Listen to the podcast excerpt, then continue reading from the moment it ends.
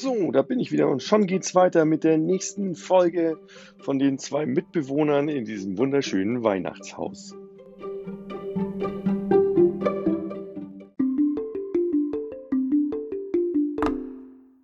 4. Dezember. Die fremde Katze unterm Sofa behauptet, eine Hellseherin zu sein. Soja glaubt ihr nicht. Doch woher weiß die andere so viel über Soja und Bruno?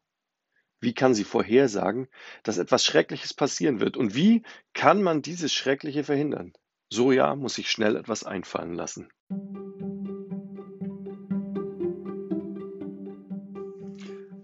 Mein Frauchen sagt, es gibt keine Zufälle.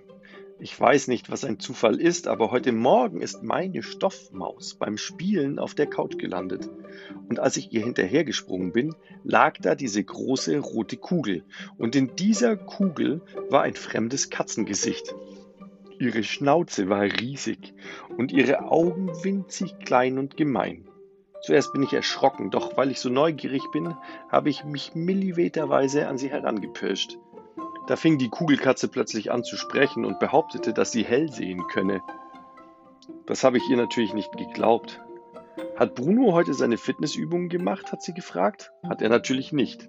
Siehst du, hat sie gesagt, noch ehe ich antworten konnte. Und du warst sehr wütend auf ihn. Oh ja, das war ich. Lass mich raten. Draußen schneit es, hat sie gesagt. Und auch das stimmte. Und das Herrchen von Bruno ist dir heute schon auf den Schwanz getreten. Ja, jetzt wurde es mir langsam unheimlich. Und dann sagte die rote Monstermieze etwas Schreckliches. Es hat mit vielen Sternen zu tun und mit Sterben. Davon wollte ich nichts hören. Ich habe sie kurzerhand von der Couch runtergeschubst. Zersplittert ist sie auf dem Parkett in tausend Stücke. Das gleiche habe ich mit ihren Freunden gemacht, die in Dreierreihen in einer Pappschachtel auf dem Couchtisch lagen. Herrlich dieses Geräusch. Nur Herrchen und Frauchen fanden es nicht ganz so herrlich. Oh nein, die schönen alten Christbaumkugeln von Tante Agathe, haben sie gerufen. Keine Ahnung, wer Agathe ist. Wahrscheinlich so mausetot wie die Monsterkatzen. Nach diesem Abenteuer täte mir ein Schläfchen gut, aber Hilfe, was ist das?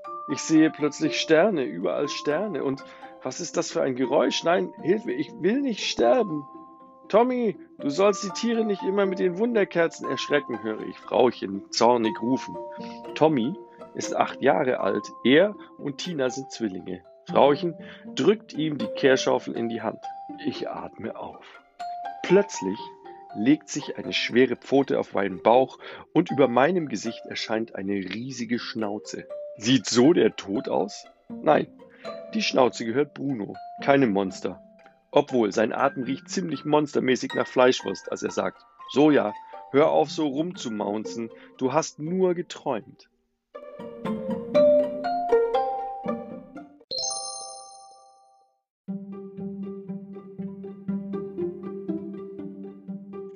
So, das war die vierte Geschichte aus dem kleinen Büchlein wir hören uns morgen wieder. Tschüssi.